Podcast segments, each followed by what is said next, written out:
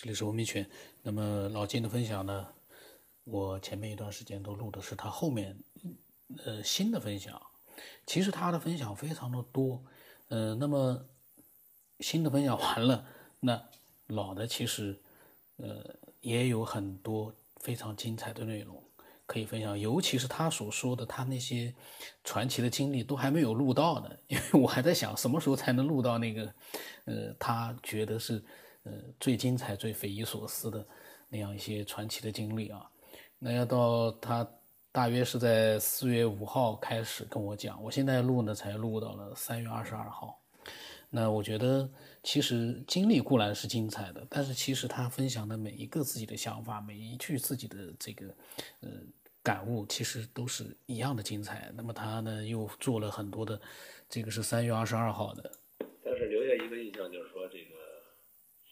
呃，所谓当时讲叫残留信息啊，叫残留信息，或者或者叫灵魂什么的，这个事情就，呃，眼瞅着在眼前发生的，这个东西很，就觉得很很现实啊，这个可能大家都是这样的。那只不过呢，就像我师傅那种人呢，包括，嗯，他这个他这个冥冥当中这个师傅这些人，都是过去的一些高人啊，然后他们可能就死了以后，他们就一直停留在那个灵魂界。在这个界里头呢，他们去来指导指导人类啊。当然，他也是选徒弟，他也不是说谁都成，他也在看这个缘分什么的，然后怎么去跟你沟通。当然，他想跟你沟通，他很容易；你要看他，你不容易。嗯，后来就很庆幸了好长一段时间啊，说居然我这辈子还能跟这这种情况能够有联系。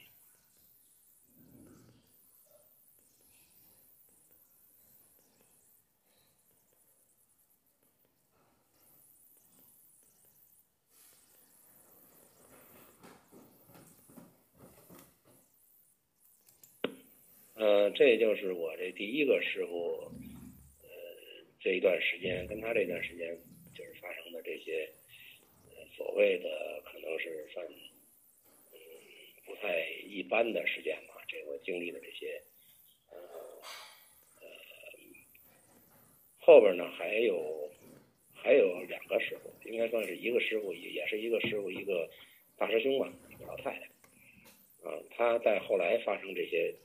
事情也很有意思，然后呃，看看有时间，改天我再再再再说这段。呃，晚上有空呢，我再录点啊。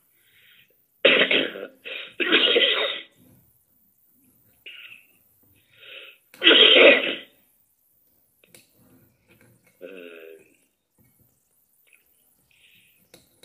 今天呢，录了第一个师傅的一些。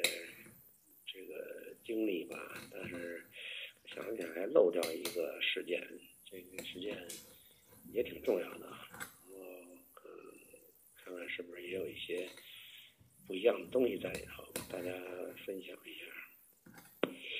跟这师傅练了一段时间以后啊，他突然有一天告诉我说：“你辟谷吧，辟谷就是不吃不吃饭。”我当时我也不太懂什么叫屁股，然后他说你就开始别吃东西了。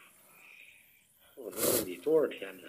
他说，那你这个状态呢，五十天吧，五十天别吃了。我说五十天不吃，那玩意儿能受得了吗？他说老太太有一百多天呢，你这没问题。后来就给我讲这规则，就是从第二天开始辟谷，呃。前四天呢是不吃不喝，不光不吃东西，连水都不许喝。四天，四天之后呢可以喝水，呃，然后四天，嗯，四天以后喝水，但是呢不许吃饭，嗯，但是呢可以给一个桃，那一天吃一个桃子，别的不许吃。嗯，我说那我试试吧，他说你不用试，你就。你就执行就行了，然后呢，你当然是说，呃，得练功，去打坐，你不能说是不练功，啊，我说那我不吃不饿嘛，他说你不会饿的，你你你一开始饿，后来你不饿，然后你就，呃，食气，也就是说你吃的是气，吃的不是饭。你试试就知道了，这对你身体有好处。后来我那时候我也年轻，不懂，我说那试就试试吧。后来回家跟这个父母一说呢，他们也没反对，我说你就试试吧。然后我就开始辟谷，前四天不喝水，这个不吃饭呢，盯一天问题不大，不喝水呢，反正有点别扭，但也还能过。到第二天说不吃饭就有点饿的感觉，一到饭点就开饿，也就是说这生物钟特别敏感，到点就就饿。你说年轻嘛，那就是八八七年、八八年那个时候，就是动天安门那个动乱之前。然后我就忍着。后来他他中间说过，他说你看见那个吃的东西啊，我可以跟你讲，你要打算想够着吃，保证让你摔跟头，你保证是够。我们家老爹呢，那有一点心盒子，点心盒子呢，他呢就告诉老爹把那个搁那个柜子上头，这几边上够着。家里什么乱七八糟吃的都别准备，就怕他怕我那个。丁肉，我毅力还算挺强的。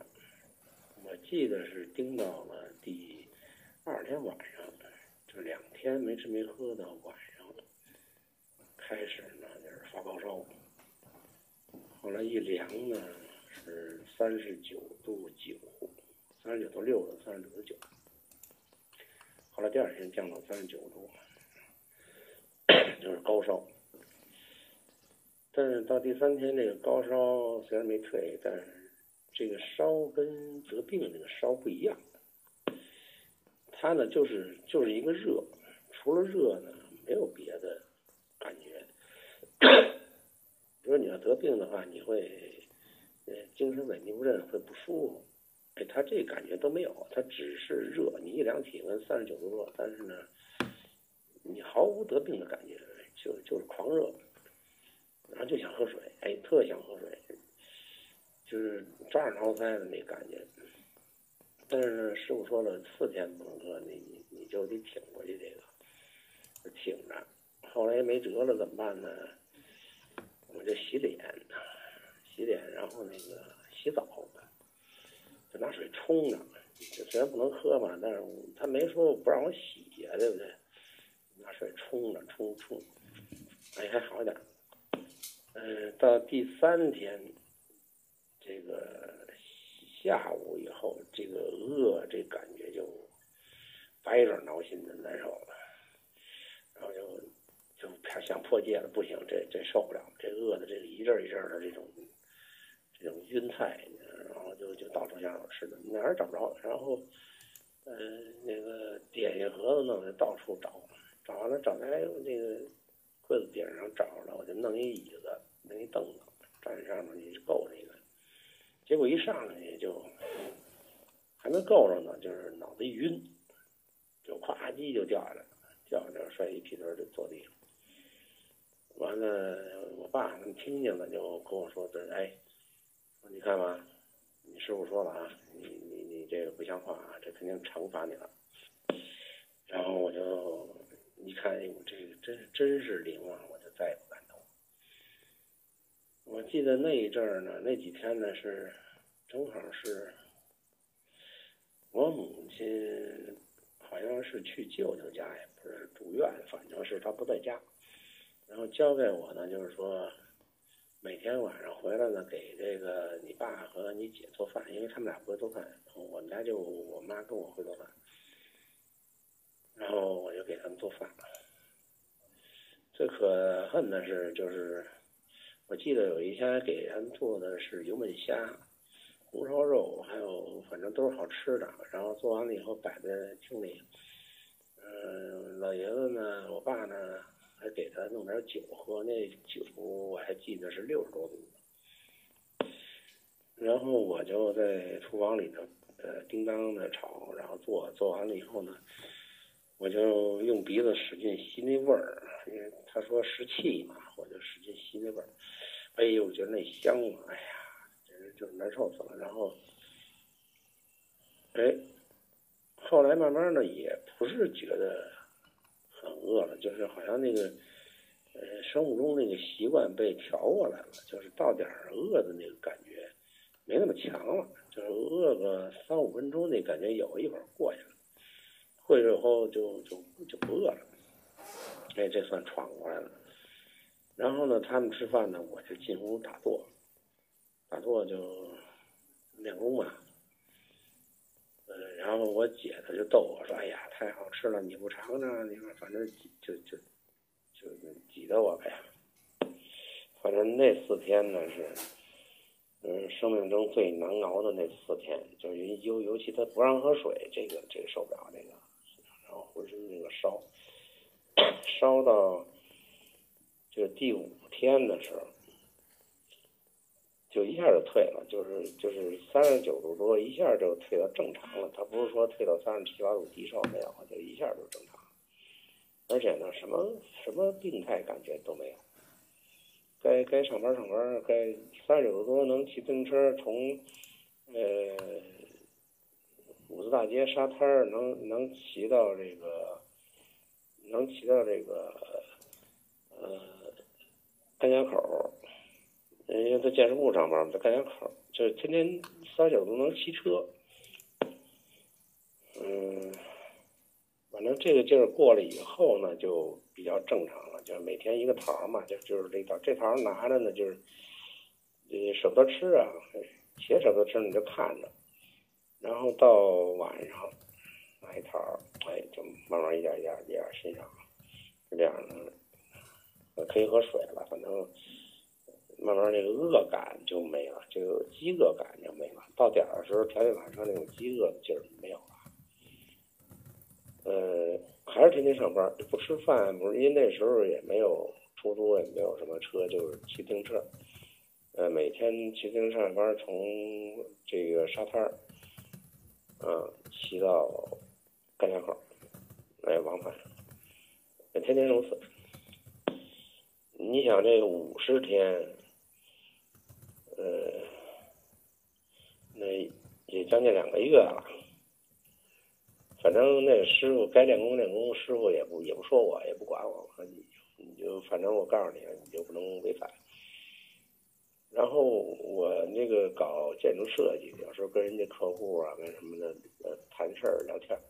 他们有时候到中午说是该吃饭了，咱吃饭去吧。然后，然后我跟人聊，呃，聊工作的事儿，聊到饭顿都过了，人家也不好意思说说说那张工那个，你要不咱们先吃点饭去？哎呦，我就一下反应过来，我说对不起对不起，我说你们赶紧吃去，我说我说我是不吃饭的。哎，他们很奇怪，说你怎么不吃饭？我说我跟师傅的那个要求是五十天不许吃饭。他们就特别惊讶，说：“你五十天不吃饭，这不饿死了吗？肠子都粘上了。”啊，我说是，我说这个反正师傅说了，我到现在也没吃，也也也也也不能那个违反师傅说的话。我说你们赶紧吃去吧。我说这事儿以后我提前打招呼，我说我忘了。他们老上我当，就到中午时候就就就吃个饭，然后我也不吃，到下班骑车回家。他们就问我说：“你有什么不适的感觉没有？或者什么头重脚轻啊什么的？就什么都没有，啊，什么都没有。就嗯，而且出去跟他们一块儿骑车出去玩儿什么，就是没什么感受，就就觉得挺正常的。就是后来到后来到了五十天的头上，然后那师傅呢，他也没吱声，也没理我。”嗯，后，但是他之前说了，说你到那个开戒那天呢，你别一下吃太多，就就只能喝点粥啊，别的别喝。然后后来我正好那天开戒的时候呢，是公单位有活动，在一个郊外，郊外的那个一个一个农村小店里头，早上，哎，就喝的小米粥。那也没觉得胃有什么不舒服啊？这么长时间没吃没吃饭了，但是就是每天吃一个桃嘛，喝点水，吃个桃，也没什么太多的不适，就是也不敢吃太多吧，一下撑的，就这样。